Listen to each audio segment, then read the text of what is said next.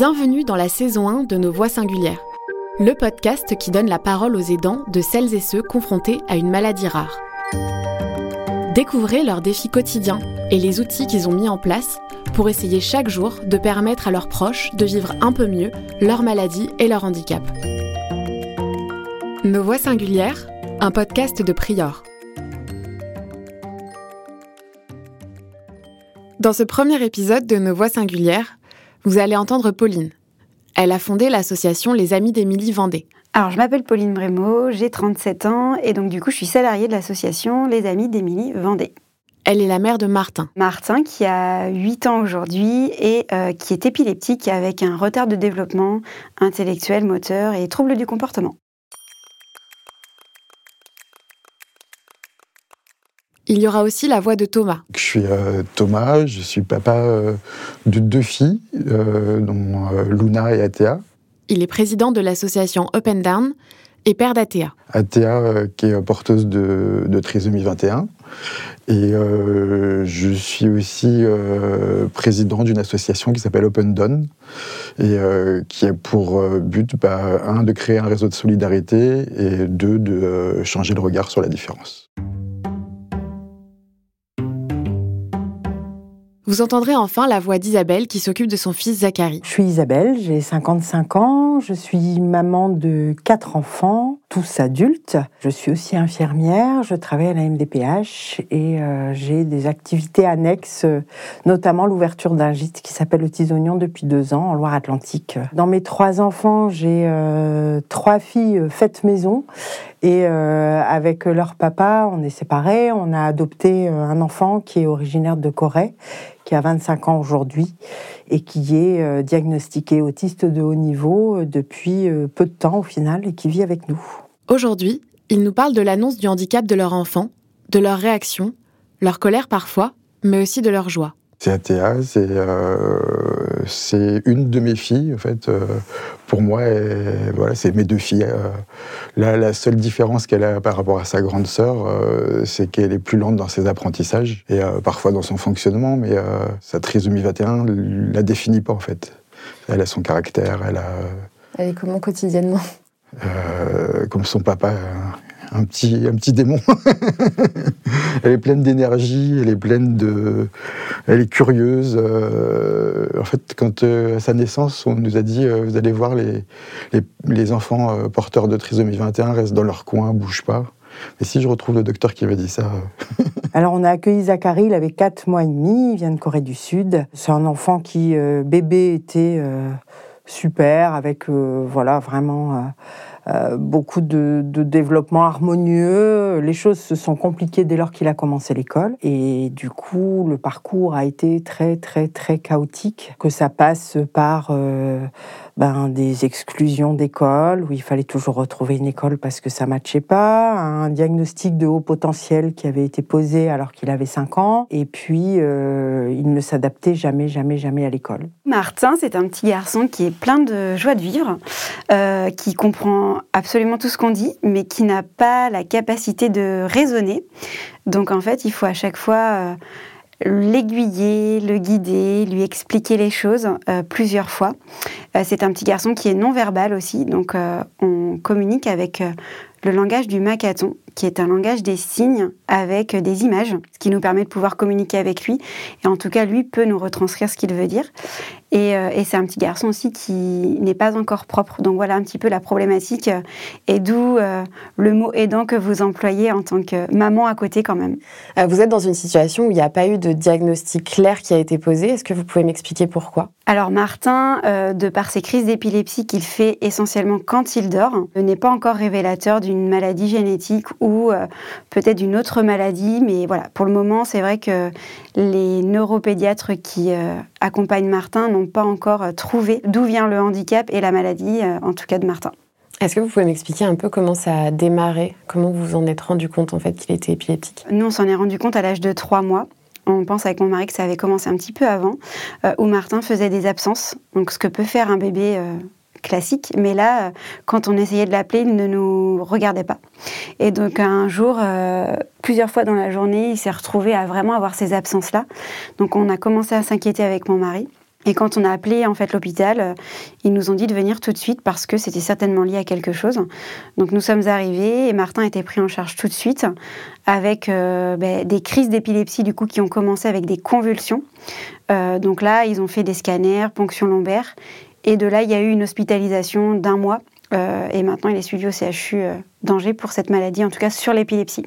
Au tout début de l'adolescence, il y a eu euh, des périodes très chaotiques avec euh, tentatives de suicide, fugues, hospitalisation en psychiatrie qui se sont répétées pendant longtemps et, moi, en parallèle, dans ma profession, puisque je suis infirmière et j'ai toujours travaillé dans le monde du handicap, je faisais mes formations sur l'autisme et lors des formations, j'avais mes yeux qui coulaient tout seuls parce que j'avais l'impression qu'il parlait de mon fils. Et quand j'en parlais aux professionnels qui le suivaient à ce moment-là, on me disait euh, non, non, il n'est pas autiste, il est euh, au potentiel avec euh, une problématique abandonnique qu'il faut régler. Donc voilà, donc je n'étais pas trop, trop insistante parce que je me suis dit, ils vont penser que je fais un transfert sur ce que j'apprends pendant mes formations et mon fils. Mais euh, voilà, moi j'en ai toujours été convaincue. Le diagnostic a été posé il y a seulement quelques mois. Oui, en octobre 2022, oui. Donc votre fils avait 24 ans C'est ça.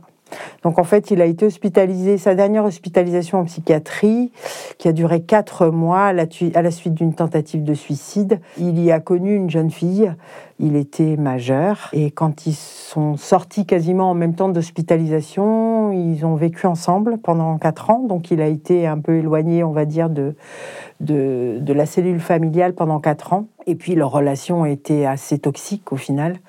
Zachary avait beaucoup, beaucoup, beaucoup de phobies et ne pouvait pas sortir, ne faire quoi que ce soit. Donc euh, c'était compliqué. Donc on a décidé qu'il puisse revenir à la maison et on a aidé Zachary dans un parcours euh, de professionnalisation parce qu'en fait il a arrêté l'école à 16 ans. Hein. il n'y avait plus aucune école qui voulait, euh, qui voulait de lui. Et du coup on a pu l'aider sans jamais réussir à aboutir à des choses satisfaisantes en tout cas.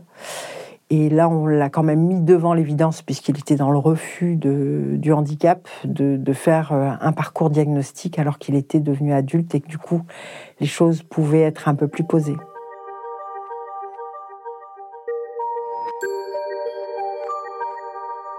C'est ma femme qui me l'annonce. Le docteur venait juste de lui annoncer euh, dans, la, dans la chambre. En fait, moi, j'étais à la maison avec, euh, avec sa sœur.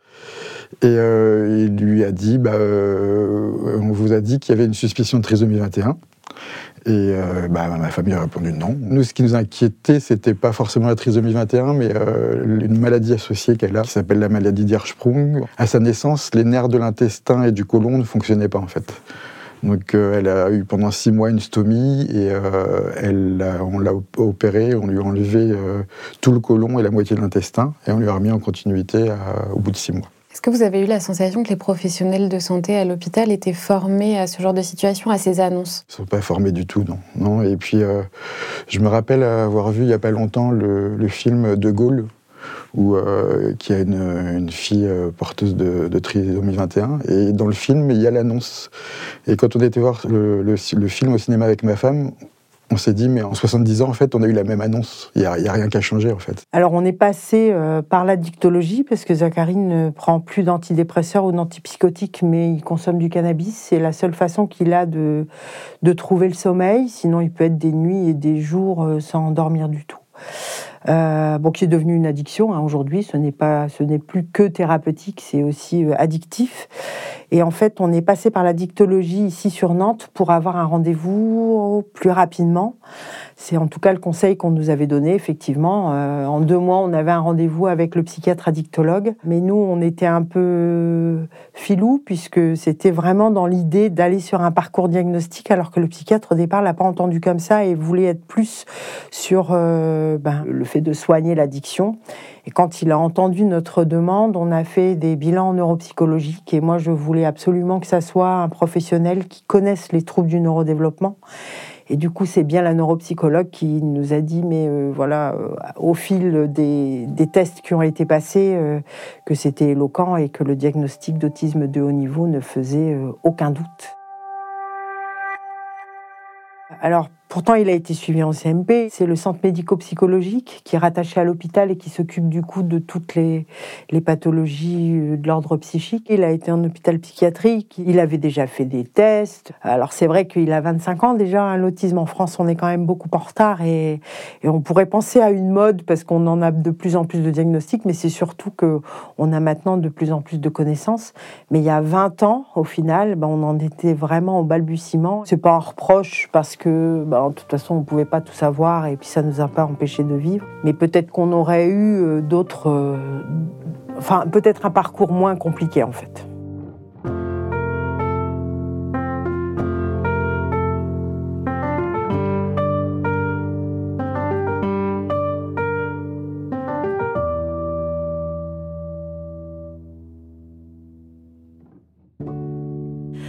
Est-ce que les personnes qui vous ont expliqué la situation de votre fils étaient formées à ce genre d'annonce Parce que j'imagine que c'est un choc euh, pour les parents.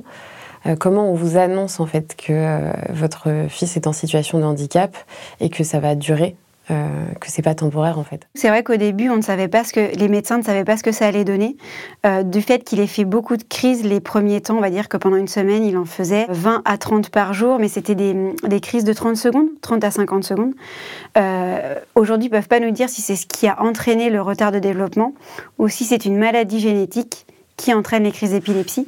Donc il nous avait bien dit qu'il y aurait certainement des difficultés dans les apprentissages. Après, c'est vrai qu'on vit chaque instant présent. Au début, on s'est dit, euh, c'est le ciel qui nous tombe sur la tête, franchement parce qu'on n'est pas préparé à ça en tant que parent.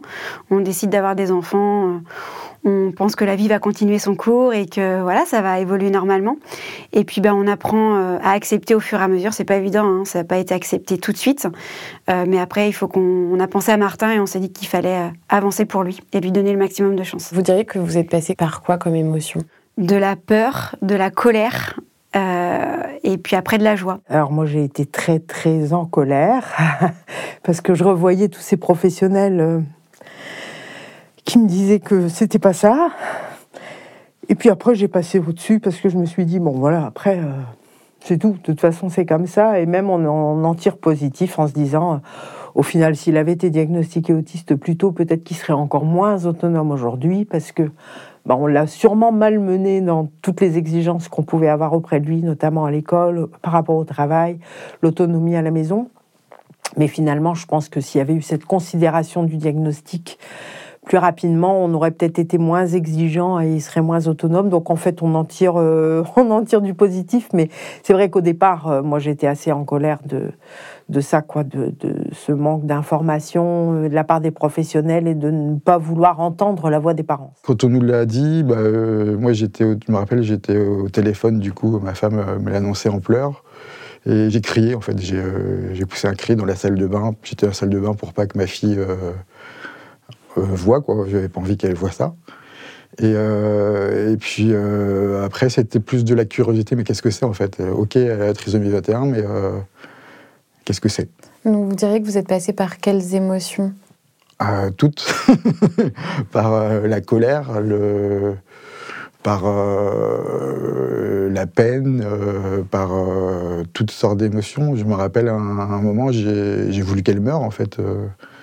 Euh, parce que je savais pas ce que c'était et, et, maintenant avec le recul mais euh, elle a changé ma vie en, en, bien en plus plus plus quoi. Enfin euh, mais c'est vrai que que l'annonce je pense comme beaucoup de parents c'était un choc. Ça a été après je pense qu'il y a un deuil de l'enfant normal entre guillemets à faire.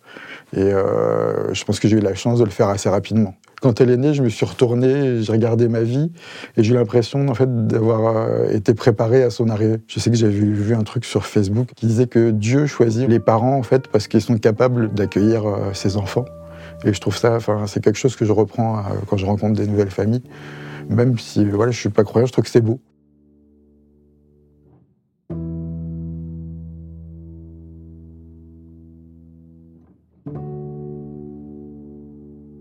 Moi, je m'étais faite à l'idée que de toute façon, euh, il fallait vivre avec euh, ses, faiblesses et ses points forts. Et j'en étais même à demander aux professionnels de dire bon, alors c'est bon, Les points faibles, on les connaît. Les difficultés, on les connaît. Essayer de nous mettre en évidence les choses sur lesquelles il peut s'appuyer lui pour être heureux, parce que ça, il a pas, j'ai pas l'impression qu'il les connaisse. Voilà, j'en étais là de dire bon, voilà, si on n'a pas de diagnostic, si on n'a pas, c'est pas grave, mais dites-nous sur quoi il peut s'appuyer, ce qui, ce qui est vraiment l'ordre de ses points forts pour qu'il puisse s'en servir et être plus heureux qu'il ne l'est parce que euh, bah, c'est vrai qu'il y a des fois où il y a un tel mal-être et une telle angoisse vers laquelle on est complètement impuissant.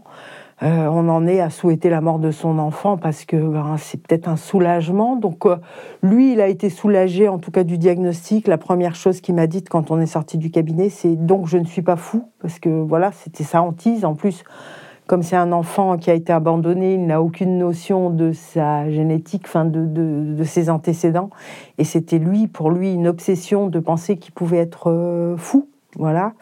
Et donc il a été euh, soulagé. Donc euh, moi aussi, quelque part, c'était assez compliqué quand même de l'entendre si longtemps après, quoi. Et qu'est-ce que ça a changé cette annonce, le fait de poser un diagnostic Est-ce que ça a changé quelque chose dans sa vie à lui? Alors au départ, on a pensé que oui. Euh, on le pense toujours parce que ça met du temps au final. Hein. C'est quelqu'un qui a besoin de cheminer énormément. Euh, voilà. Euh, je pense que moi, en tout cas, dans ma vie de maman, alors on me dit aidante maintenant parce que je suis parce qu'il est adulte, mais je reste sa maman. J'ai la chance aussi que mon conjoint, qui n'est pas son papa et qui du coup ne le connaît pas depuis si longtemps, est aussi très très aidant et très aimant. C'est vrai que aujourd'hui ça bah, ça nous complique un peu la vie malgré tout, parce que bah, l'avenir n'est pas plus rose pour autant. On sait que du coup, ces difficultés-là, on n'arrivera pas à les dépasser. Au final, quand il n'y a pas de diagnostic, on peut toujours imaginer que peut-être un jour, il va y avoir un déclic, il va y avoir quelque chose qui fait que ça va se passer autrement. Là, avec le diagnostic qui tombe, on se dit, ben non, ces impossibilités-là, il les, les gagnera jamais, en fait. Donc, euh, il faut vivre avec. J'ai eu une dépression pendant, six mois, mais peut-être plutôt liée à, la, à la stomie de ma fille, en fait. avoir un petit bébé comme ça, avec un trou comme ça sur l'intestin. Euh, on voit pas, il n'y a pas d'image, désolé, mais, mais du coup, voilà, été, difficile. C'est plus ce côté-là. Après, la trisomie 21, j'ai accepté très vite de vivre avec, en fait. Je pense que la trisomie 21 nous apprend à, vivre jour le jour, en fait, à, fêter chaque victoire, chaque réussite, euh, la parole, la propreté. Euh, euh, l'apprentissage de certaines choses. Après, c'est un peu paradoxal par rapport aux institutions qui nous demandent de se projeter dans deux ans euh, ce que va faire notre enfant, mais euh, voilà, on vit un peu dans ce paradoxe de de ne pas se projeter, mais de se projeter quand même. Du coup, au début, ça nous posait beaucoup de problèmes parce qu'on s'était dit dans, dans le, les différents accompagnements qu'a Martin au quotidien de par les professionnels, on se disait peut-être qu'on n'est pas adapté parce qu'on n'a pas le nom de la maladie, ou alors de par les crises d'épilepsie aussi, il a un traitement, euh, sauf que le traitement fonctionne pas. En tout cas, c'est pas stabilisé. Donc, c'est vrai que de ne pas avoir de nom de maladie ne permet pas d'être au plus juste, entre guillemets, sur les médicaments et sur certains accompagnements. Et puis, au fur et à mesure, ben, on apprend à connaître notre enfant et on vit avec lui.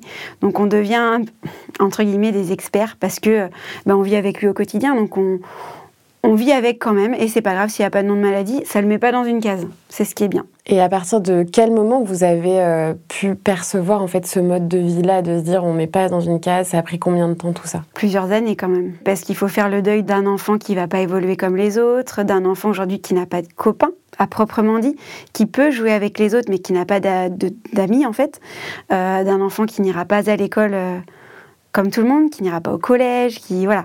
Euh, nous, Martin, il est dans une structure adaptée aujourd'hui. Donc c'est vrai que c'est plusieurs euh, étapes de la vie euh, qu'on doit faire à un certain moment, mais nous, on ne se projette pas. On a arrêté de se projeter, on vit les, chaque moment. Vivre au jour le jour, c'est ce qui ressort des témoignages d'Isabelle, Pauline et Thomas. Mais le parcours de proches aidants ne s'arrête pas à l'annonce de la maladie ou du handicap. Ils ont tous les trois su franchir les obstacles qui se dressaient devant eux et ont tous créé une structure pour rendre le quotidien de leurs proches un peu plus facile. Merci à Pauline, Thomas et Isabelle pour leurs témoignages et leur voix singulière. Ce podcast vous est proposé par Prior Pays de la Loire, la plateforme régionale d'information et d'orientation des maladies rares. Pour plus d'informations, rendez-vous sur www.prior-maladiesrares.fr, maladies rares au pluriel. À très vite pour un nouvel épisode.